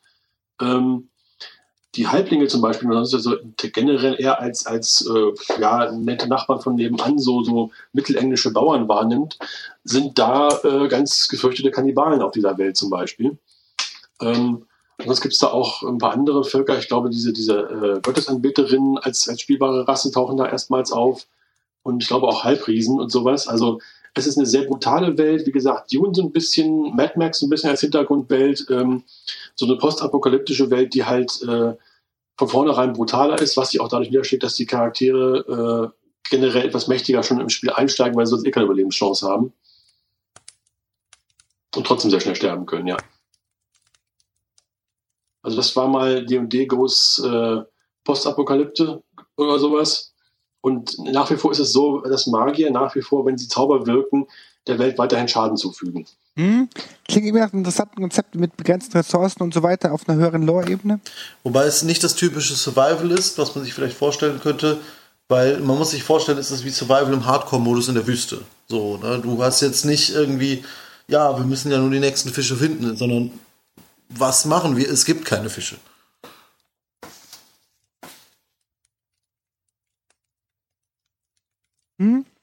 Genau, und das macht es wahrscheinlich auch nochmal relativ komplex für auch das fürs Leiten. Ich stelle mir das Leiten in Dark Sun relativ schwierig vor. Ja, bestimmt, ja, ist bestimmt was anderes. Aber ich meine, auch da gibt es ja genug, äh, also jetzt ne, außerhalb von D&D gibt es da genug äh, andere Settings, die auch dieses postapokalyptische aufgreifen. Das ist D&D eigentlich nicht, nicht sehr D&D-typisch, dieses postapokalyptische, weil D&D ja normalerweise etwas ist, was die Spieler sehr stark empowert. Das heißt, es gibt ihnen Fähigkeit, die sie sonst nicht haben. Es ist weniger so dieses, ihr müsst hart überleben und habt wenig Fähigkeiten und so weiter. Da gibt es ja dann, äh, keine Ahnung, äh, was es da so? Ich will jetzt nicht viele aufzählen, aber es gibt super viele postapokalyptische Settings mhm. und Spiele und Spielsysteme, die gar nicht denen sind. Genau, das meine ich damit. Es macht für mich den die Leiten schwierig, weil es eben System, vom System her nicht passt, von dem wie ich die, das ganze Charaktersystem dahinter gebaut habe. Ist richtig. Mhm. Und das lässt sich, glaube ich, auch mit D&D 5 noch schwieriger umsetzen, wo die Charaktere und die Ressourcen ja generell, also Charaktere widerstandsfähiger sind und die Ressourcen äh, im Normalfall eben nicht so knapp sind. Ich, ob das jetzt mit D&D 5 gut funktionieren würde, das ließ sich mit AD&D damals ein bisschen besser noch darstellen, denke ich mir. Ähm, Müsste super ja, ja. viel aus D&D 5 rausbannen. Weil wenn du sagst zum Beispiel nur göttliche Magie, also göttliche Magie funktioniert mhm. einwandfrei, nur die Arkane geht nicht, dann habe ich schon den ersten Spieler ja. dabei, der sagt, ich und bin real und caste Good nicht. Und tausend andere Sachen muss ich auch ähm, rausbannen. Was mir noch einfällt zu Darkseid, ich glaube, alle Charaktere oder wirklich alle sind optionisch begabt. Also das ist so, so ein Ding on top, dass alle da wenigstens ein bisschen was in der Richtung können, weil eben Magie im Grunde ähm, ja, geächtet ist mehr oder weniger, weil sie eben so viel Schaden angerichtet hat. Mhm. Genau. Bevor wir jetzt weiter in die Postapokalypse gehen, müssen wir mal zum Fenster rausschauen. Sehen wir auch ein bisschen Postapokalypse hier bald. Nee, Spaß beiseite. es gibt noch so ein kleineres Setting, Mystara Known World. Davon habe ich zwar viel gehört, aber wenig gelesen. Wie ist es denn damit? Ähm, das ist gar kein so ganz kleines Setting. Das ist einfach nur ein sehr altes Setting. Da muss man einen kleinen Ausflug in die Geschichte machen. Ähm, AD&D wurde ja erstmals 1977 bis 79 als, als, Spiel entwickelt und 1980 kam die äh, World of Greyhawk erstmals als äh, ähm, Quellenband auf den Markt. Parallel dazu, bitte? Äh, World of Greyhawk als Quellenband. Die Erstveröffentlichung war 1980. Ähm, parallel dazu hat man für D&D, weil es halt sehr komplex war, das Spielsystem oder das Spielprinzip war ja damals noch in den 70ern noch unbekannt, eine Einsteigerversion entwickelt gehabt. Die wurde dann äh, 1980 oder 81 nochmal überarbeitet. Und äh, um das sozusagen von AD&D auch zu trennen, hat man dieser Einsteigerversion, dem Basic D&D, eine eigene Spielwelt mitgegeben. Die war eigentlich nur so als Beispielspielwelt gedacht. Man hat halt eine Karte gezeigt, wo irgendwie Dutzend Länder drauf waren. Und zu jedem Land gab es irgendwie einen kleinen Absatz, äh, welches Klischee-Land äh, oder Klischee-Kultur der realen Welt das quasi wiedergibt. Was weiß ich, da hast du dann ähm, äh, Konstantinopel, also Ostrom gehabt, da hast du dann äh, Wikinger gehabt, da hast du einen Wüstenstaat gehabt, äh, da hast du ähm, Mongolien gehabt und sowas in der Richtung halt alles. Ne? Und das war sozusagen immer so eins zu eins das Klischee der, der Welt auf diesen Planeten oder diesen Kontinent übertragen. Das hat dann, ähm, diese, dieses Basic, die hat dann eine ganz eigene Entwicklung, abseits von AD&D gemacht in den 80er Jahren. Und die Welt wurde dann ähm, entgegen der ursprünglichen Erwartungen, kann man sagen, immer weiter ausformuliert als, als Spielwelt. Da gibt es dann mehr Quellenbände dazu und so weiter. Ähm, das wurde dann in den 90ern nochmal kurz für ADD 2 umgeschrieben, dann aber eingestampft, 94 oder so. Ähm, ist aber auch nur im Grunde eine klassische Fantasy-Welt, die sich, äh, wie gesagt, durch dies, dies Übernehmen von Klischees äh, aus der realen Welt auszeichnet in erster Linie und als simple Einstiegswelt gedacht war, dann später etwas mehr ausformuliert wurde, ähm, ist halt für viele, auch für mich damals der Einstieg ins, ins Rollenspiel gewesen, diese Hintergrundwelt ist jetzt so vom Setting her nichts außergewöhnlich herausragendes, aber bietet sich halt immer noch an, um damit ähm, wenn man ein simples Setting braucht, da, da, einfach einzusteigen. Da kann man auch gut den Leuten verkaufen, ihr kommt halt aus einem kleinen Dorf irgendwo im Echts und wisst nicht genau nicht mehr von der Welt, ist das, was ich euch jetzt erzähle. Das kann man da ganz gut machen. Mhm. Ist halt klassisch Fantasy. Ähm, ganz normal kann man also im Grunde auch äh, vergleichen mit Forgotten Realms oder Greyhawk. Mhm. Aber ich denke mal, gerade hier gibt es auch noch so einen Versuch, zumindest das klassisch Griechische mit Terros zu adaptieren. Das geht jetzt so in dieselbe Richtung, bloß ist quasi, glaube ich, jetzt in der fünften Edition ein wenig Lore bekannter. Mhm. Ja, ähm. Hat jemand von euch das Setting ausprobiert nee, schon mal? Ich tatsächlich den. Äh, also ich habe eine, ich habe äh, gespielt äh, Odyssey of the Dragon Lords. Das ist ein griechisches Setting, was von Leuten gemacht wurde. Äh, aber Teros selbst habe ich nicht gespielt. Ich glaube aber beide sind sehr ähnlich. Äh, also Teros spielt halt im Fantasy Griechenland, ne? Mit Styx und äh, Kronos und all diesen Sachen und eben, ja, geht auch sehr stark in Richtung Heldenreise, aber eben diese klassisch griechische Heldenreise, ähm, der auserwählte Held, das Schicksal, die Sterne und solche Sachen spielen da eine sehr große Rolle. Ähm, ja, ne, wie man das halt auch hat in den, in den griechischen Sagen und sowas, eben diese Helden, die sind vom Schicksal auserwählt. Mhm. Ich denke mal, nach dem Setting recht Neues, vielleicht können wir das mal in einem späteren Zeitpunkt anschauen, aber neben diesem griechischen Setting gibt es ja noch so weitere Settings, die auch so spezielle, mit speziellen historischen Fakten, die wir auch jetzt von unserer Welt kennen, sei es jetzt Wikinger, Afrika oder auch Ägyptisch spielen. Ich will jetzt mal kurz hier einfach mal fragen, welche kennt ihr und beschreibt ihr vielleicht mal so im Sinne eines kurzen Pitches? Überzeugt mich, dass ich dieses Setting spielen möchte. Von diesen Fan-Settings. Weil ich kenne die alle nicht. Ich spiele an der Schwertküste und oder in Homebrew komplett. Okay.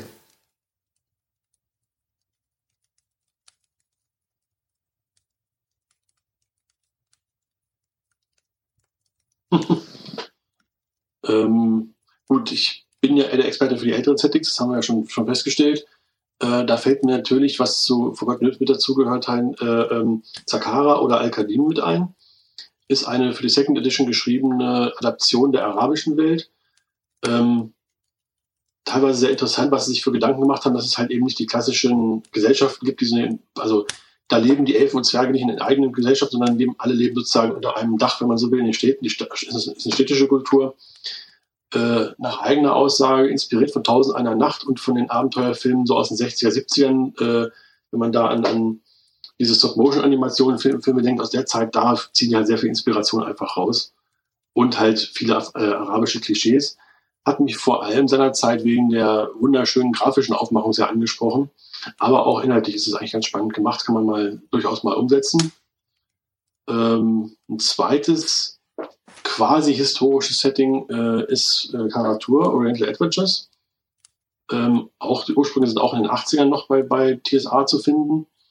Ähm, da hat man halt ein Fantasy aus Asien draus gemacht und da alles, was man so, ich sag mal, auch natürlich klischeehaft äh, über Ostasien sich vorstellen kann, in ein Setting, äh, ein Setting reingeschmissen, dazu was geschrieben.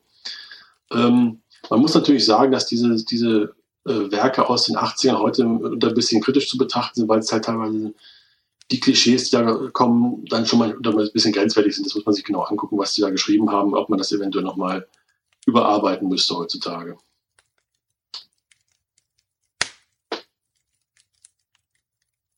Hm. Ja. Mhm. Das sind so, ne, ich bin ja selbst Linguist, dann kommen so Fragen wie, sprichst du Asiatisch? Puh, da gruselt's mich, ne? Wahnsinnig diverse Welt natürlich eigentlich, Asien, ne? Ähm, ja, äh, eine ganz äh, schönes äh, gleiches und aber auch Gegenbeispiel, finde ich, dazu ist, ähm, es gibt das äh, Wagadu-Setting, da haben auch viele Leute von dem großen Server, von der deutschsprachigen D&D-Community mit übersetzt daran tatsächlich. Ähm, das spielt in Afrika und greift die afrikanische Kultur in Anführungsstrichen auf, was natürlich wahnsinnig schwierig ist, ne? weil die afrikanische Kultur gibt es nicht. Afrika hat über 2000 Sprachen, äh, unglaublich viele verschiedene Kulturen, die sehr, sehr unterschiedlich sind voneinander. Ähm, aber trotzdem, das Ganze wird da versucht, ein wenig aufzugreifen, äh, auch dem, dem, dem ein wenig treu zu werden. Das Ganze hat sich auch zum Ziel gesetzt, ähm, damit verantwortungsvoll umzugehen, mit diesem wahnsinnig großen Erbe der tausenden afrikanischen Kulturen. Ähm, die kann man natürlich nicht alle einzeln abbilden, aber es ist natürlich auch blöd, wenn sie gar nicht abgebildet werden, weil sie so komplex sind abzubilden. Also hat man hier versucht, ein bisschen eine, eine eine, wie sagt man, äh, mit einem gewissen Bewusstsein da dran zu gehen und ähm, äh, manche Sachen rauszupicken und ein, ein, ein Querschnitt ein wenig zu bilden. Also wir haben hier in Waga, äh, mit Wagadu, W-A-G-A-D-U, ein äh, Fantasy-Afrika-Setting. Ähm, das finde ich schon sehr, sehr cool und das ist, wie gesagt, auch sehr conscious gemacht. Äh, Finde ich sehr interessant auf jeden Fall. Aber super tief reingucken konnte ich selbst auch noch nicht. Ähm, genau. Ähm, ist, fand ich aber interessant, weil es kein anderes Setting gibt, was in die Richtung geht. Und ich glaube, da kann man sehr, sehr viel, sehr interessante Sachen rausziehen, wenn man sich dem mal öffnet. Das habe ich mir auch mal angeschaut, das Wagadu, das klingt, sieht sehr interessant aus, ebenfalls auch tatsächlich, ähm, wie du sagst, mit einem entsprechenden Hintergrund von der Autorin auch äh, ähm, geschrieben wurde. Genau.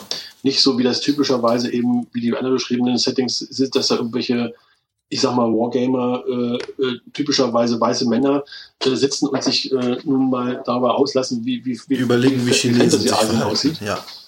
Ähm, das ist halt ein bisschen ja, schwierig ja, genau. in manchen, manchen dieser Settings. Genau. Äh, was vielleicht das Asiatische doch angeht, ich habe mal ein bisschen recherchiert und bin noch mal auf andere asiatische Settings gestoßen. Also Forgotten, wie heißt das? Ähm, äh, Karatur in Forgotten mhm. Realms ist ja sehr, sehr lange nicht aufgearbeitet worden. Ich glaube, glaub, der letzte Stand ist aus welcher Edition? Irgendwie so Mitte der 90er oder sowas. Bin mir nicht ganz sicher. Naja. Ja. Also es ist ja auch schon seine 20 Jahre her, mehr noch. Ähm, und es gibt aber neue asiatische Settings, ähm, die Leute gemacht haben. Da gibt es einmal das Kamon-Setting, das ist jetzt gerade als Kickstarter, aber so viel findet man da noch nicht raus drüber. Ähm, es gibt einmal das Seigei-Setting, da weiß ich nicht so viel darüber, aber Stibi scheint es zu kennen. Bisschen? Kennen ist zu viel gesagt, ich habe es mir mal kurz angeschaut. Da hat sich jemand sehr viel Gedanken gemacht, äh, ein Fantasy Japan zu entwickeln. Ähm, ich glaube, auch ein bestimmtes Setting ähm, ich glaube, kurz bevor das Shogunat die endgültig gemacht hat, Robert hatte irgendwie sowas in der Art, ähm, sah auf den ersten Blick, ich habe es mir nur flüchtig angeschaut, jedenfalls sehr, sehr gut durchdacht und gut gemacht aus. Mhm. Das ist auf jeden Fall cool. Äh, ja, das kann man sich auch, glaube ich, äh, ja, ich habe es gerade mal getestet, man kann sich ja. das PDF davon von der Seite ja. des Machers kostenlos runterziehen ähm, auf seigay.world. Wir werden das bestimmt nochmal verlinken in, äh, im Blog-Eintrag. Ähm, dann bin ich auch noch gestolpert über ein Setting, äh, was äh, auch dort spielt, das Chanbara heißt. Ähm, das ist, äh, ja, das ist auf DND Wiki zu finden. Das haben irgendwelche Leute gemacht, ob das gut ist oder nicht. Ja, DND Wiki, wer weiß. Ähm, ich habe mal kurz reingeschaut. Äh, das haben wohl, ja, ein, zwei Leute gemacht. Man kann also nicht dasselbe erwarten, vielleicht wie bei den anderen. Aber wenn es einen interessiert, kann man sicherlich reingucken. Da sind äh, sicherlich auch interessante ähm, ja, Gedanken reingeflossen, auch wenn natürlich jetzt kein professionelles Produktionsteam dahinter stand. Ähm, kommen wir zu anderen Kulturen. Ähm, Wikinger. Es gibt ein Wikinger-Setting, das heißt Swieland. Ähm, und es gibt, äh, ja, das kann man sich holen und dann kann man da coole Wikinger spielen und die armen äh, Mönche überfallen, was Wikinger halt so gemacht haben. Nee, äh, es ist tatsächlich nicht nur Wikinger, sondern es geht in die ganze nordische Mythologie mit rein. Ähm, und wie sehr kulturell, äh, ja, kulturell realistisch das ist und wie sehr das einfach nur mordende Horden auf Schiffen sind, das weiß ich leider nicht zu sagen. Ähm, würde mich aber auch mal interessieren, sich das mal anzugucken. Und es gab noch ein anderes Wikinger-Setting, das ich leider nicht mehr finden kann, aber ich werde es herausfinden und wir werden es im Blog-Eintrag verlinken.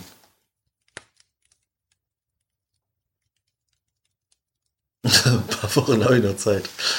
Da werde ich mich mal auf mein Drachenboot setzen und äh, die noch mal fragen, wie denn ihr Setting hieß. Ähm, genau. Dann, was gibt's noch? Ähm, ah,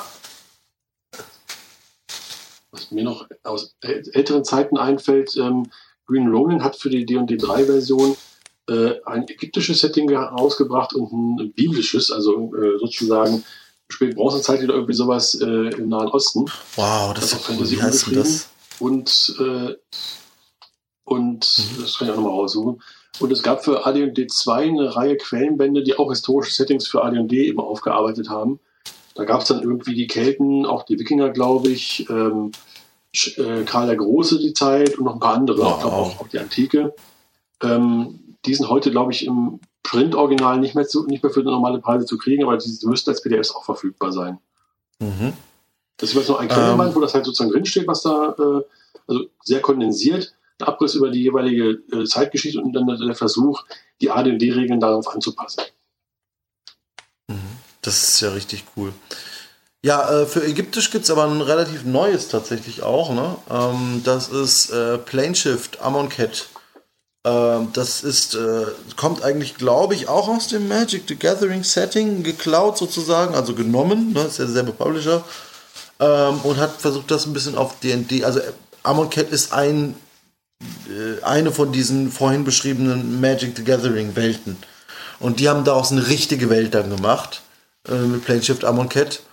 Ist natürlich nicht super deep, also ist nicht riesengroß und 50 Seiten, keine Ahnung, ist kein 300-seitiges Buch. Aber ähm, das äh, deutet viele Sachen von DND halt um. Vor allen Dingen Regeln und aber auch eben Klassen und solche Sachen, ne? Äh, und Götter und so weiter und spielt dann eben in diesem ägyptischen Setting. Ähm, ganz nett. Und das ist was Offizielles, also Planeshift Amonkhet.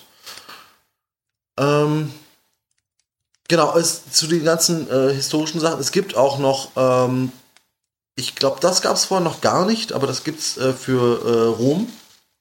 Gibt es zwei Stück, Age of Antiquity und Dying Empire. Die sind beide für 5e tatsächlich. Mhm. ich wäre natürlich super gespannt, was da noch so kommen kann an diesen historischen Sachen, die du jetzt eben gesagt hast, die in der zweiten Edition da waren. Karl der Große und sowas, ne? Frühes Mittelalter. Ähm, super spannend auf jeden ähm, Fall. Ich, soweit ich in Erinnerung habe, ähm, sind die Was mich da interessieren würde, vielleicht noch ist, aber sind die wirklich äh, historisch oder sind die nur so Quellenbände. pseudo-historisch? Ähm, da kannst du halt eine Kultur oder eine Kulturstufe äh, nicht erschöpfend darstellen. Ähm, die schienen mir aber relativ gut recherchiert zu sein. Ja. ja. Ich sehe gerade, ich habe gerade parallel geguckt von Green Ronin, diese Reihe, die ich für die dritte Edition im Kopf hatte. Da gab es Egyptian Adventures Hamunaptra. Hm, man muss mal fragen, wo der Name herkommt. Mhm. Äh, da gab es auch was zu Rom, äh, zum Trojanischen Krieg und halt dieses Testament, also Altes Testament in der, in der, in der Zeitstufe sozusagen. Das, das, das klingt für mich zumindest, wenn es sich teuer wird. Ein One-Shot sollte man sicherlich machen für dieses Konzept. Cool, ja. Ja, dazu fällt mir noch was ein. Ich habe jetzt letztens gesehen, ist gerade auf Kickstarter ähm, ich weiß nicht, wie ich dazu stehe tatsächlich. Aber es gibt, äh, ich muss nochmal auf dem Server kurz nachgucken, es heißt Bible Adventures oder sowas. Ähm, und es ist halt, ich glaube, das ist von so, ja, bisschen religiös angehauchten Leuten gemacht. Ähm, denn es wird äh, die Geschichte von Jesus erzählt und sowas, ne? Aber mit Zauberern. Also ich bin nicht so ganz sicher, was ich davon halten soll. Ähm, aber Ja, auf jeden Fall. Also ich, ich kann mir kaum was Cooleres vorstellen, als wenn wir da so Sword und Sandal spielen ne? und ich mit meinen Tempelflitzern äh, durch den Garten von König Herodes gehe und plötzlich kommt der Dragonborn. Aber ja, so scheint das wohl ein bisschen aufgemacht zu sein. Da geht es wohl mehr um die Story. Ähm, also ich glaube, das ist halt für Leute, die Lust haben, wirklich nicht in diesem alttestamentarischen Zeitform zu spielen, wie du das jetzt eben gesagt hast, ne? Sondern die richtig Lust haben, im Alten und im Neuen Testament zu spielen. Da trifft man halt dann Daniel in der Löwengrube oder so, ne? Wenn wer auf sowas Bock hat, äh, das ist natürlich dann cool. Äh, für das Nordische habe ich rausgefunden, Trutwang heißt das andere Setting, was es da gibt.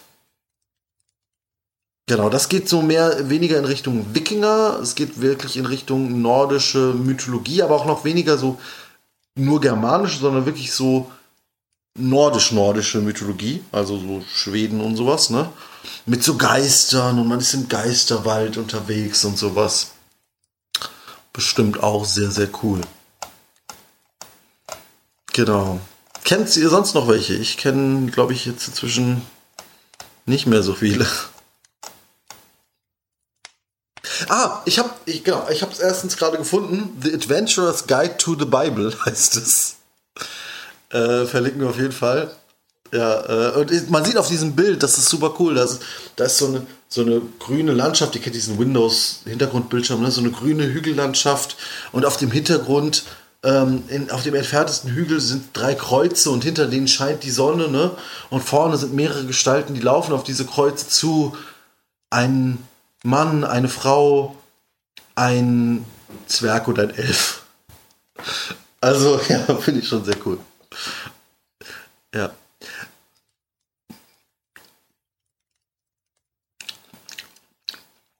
Ja, genau, so, so fühlt sich für mich an, aber ich will nichts darüber sagen, kann ja cool sein.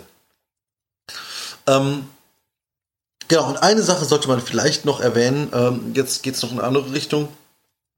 Adventures in Middle-earth ist ein 5e-Modul, äh, was 5e aber sehr, sehr stark umdeutet, was in äh, Mittelerde spielt. Und äh, wirklich auch auf dieses Low-Fantasy-Feeling von, von Tolkien eingeht. Das heißt, es gibt zum Beispiel keine Zauberer, sondern es gibt nur weise Leute. Und die haben dann solche Fähigkeiten wie, du hast das Licht von Valinor gesehen. Was in diesem Setting, in dieser Welt total die krasse Bedeutung hat aber jetzt keine sehr typische D&D-Fähigkeit ist, ne? Ja, ähm, es gab ja mehrere äh, ähm, Rollenspiele auf dem auf, auf Mittelerde. Ähm, das erste war das März oder Merb aus den 80ern, was im Prinzip eine eingedampfte Version von Rollmaster war.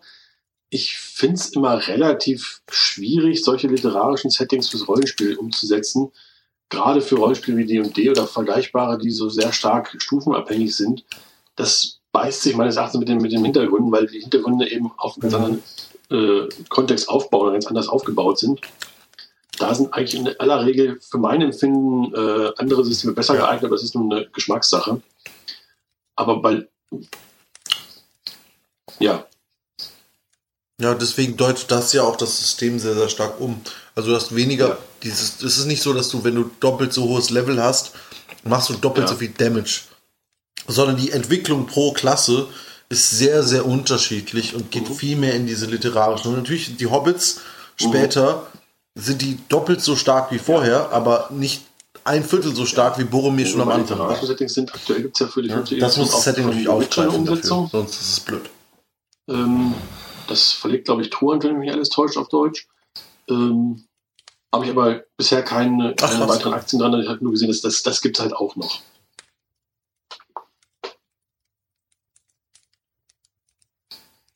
Ja, klar.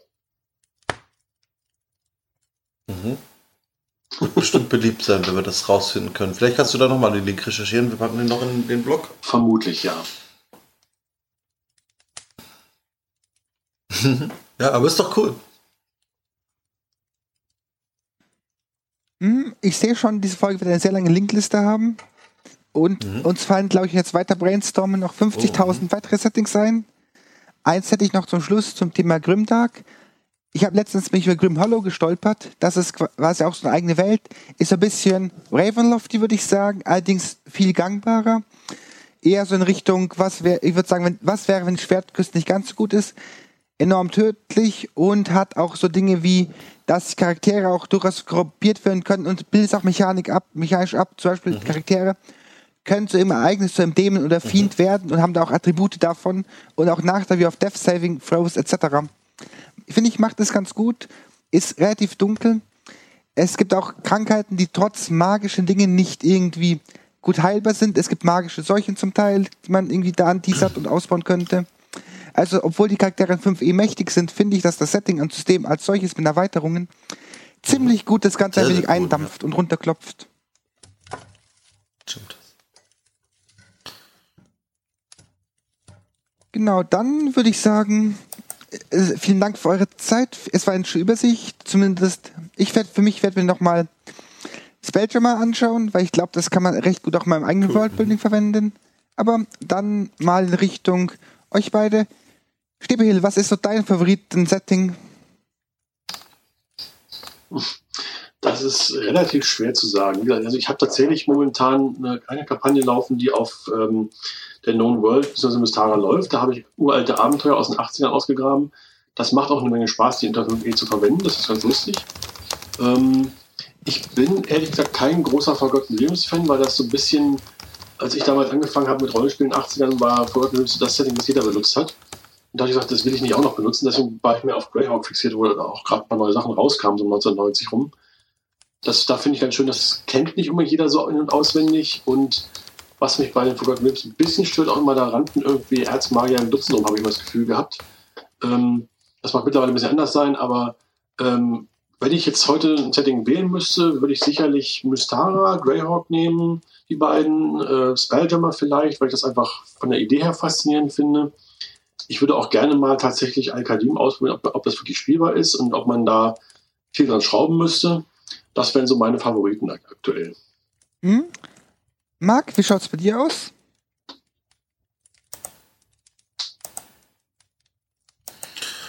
Boah, das ist schwierig zu sagen. Also, ähm, was mich bis jetzt, glaube ich, am meisten gecatcht hat, also Forgotten Realms ist super, kann man so viel mitmachen.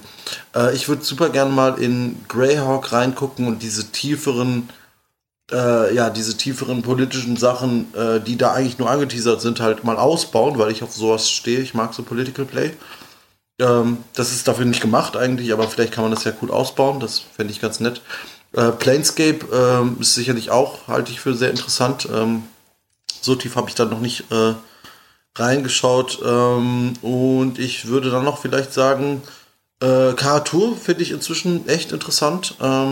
Da würde ich mir auch gerne die anderen japanischen, asiatischen Settings mal reingucken. Ich bin normalerweise nie so der Asien-Fan, also Asien schon, aber nie so der Asien-Fantasy-Fan gewesen, aber da mhm. interessiere ich mich gerade einfach ein bisschen dafür. Und äh, hier äh, Rom, Age of Antiquity. Also das wird mich mit Sicherheit sehr abholen. Und natürlich Adventures of äh, Adventures Guide to the Bible. Also ich meine, komm. Das ist es für mich. Hm? Na gut, ich muss halt, ich glaube, ich habe so überlegt, ich werde wahrscheinlich relativ lange auch an der Schwertküste und bleiben auf Forgotten Williams, aber wahrscheinlich aus vielen anderen Settings, abgesehen von Spelljammer, wo ich wirklich mal drin spielen würde. Oder auch dann Planescape, viel einfach da rein adaptieren und da ist halt dieses Setting einfach enriched. Ansonsten bin ich gerade dabei, auch ein eigenes Setting zu bauen, einfach um Dinge einfach mal auszuprobieren und sehen, wie sie wirken in so einem gesafeboxten Rahmen. Aber ich glaube, langsam kommen wir zum Ende ähm, zu, deswegen also an unseren Gast. Stilbenbiel, wo findet man dich und wo, was genau für Projekte hast du dir noch vorstellen würdest? Meine eingangs schon erwähnte Webseite, rollenspielgeschichte.info. Ähm, da habe ich auch eine Mailadresse, über die man mich erreichen kann. Und das CB bin ich auch äh, auf verschiedenen Discord-Servern zu finden ähm, und auch ähm, im, zum Beispiel Orkenspalter Forum bin ich da auch unterwegs mit dem Namen. Äh, generell auf verschiedenen Foren, wo ich mal unterwegs bin. Ähm, auch auf Twitter unter meinem realen Namen. Ähm, den kann ich auch mal der, den Link nochmal einstellen. Ähm, das sind so die wesentlichen Dinge, wo ich, wo ich zu finden bin. Projekte, wie gesagt, meine Webseite als erstes Projekt erstmal. Ähm, vielleicht auch noch ein paar andere Weltenbauprojekte oder eins zumindest, wo ich noch dran beteiligt bin. Ähm, ansonsten habe ich einfach auch Lust, äh, mal längere Kampagnen zu leiten, auch wenn es momentan aus bekannten Gründen nur online geht. Ähm, mal gucken, da habe ich noch eine alte, relativ alte Kampagne in petto, die ähm, von Paizo veröffentlicht wurde, so Anfang der 2000er. Die müsste ich auf 5e umschreiben, aber das ist alles machbar. Da hätte ich mal Lust drauf, sowas noch zu machen. Die würde auf Greyhawk spielen, tatsächlich. Gut, vielen Dank. Wie schaut's bei dir aus, Marc?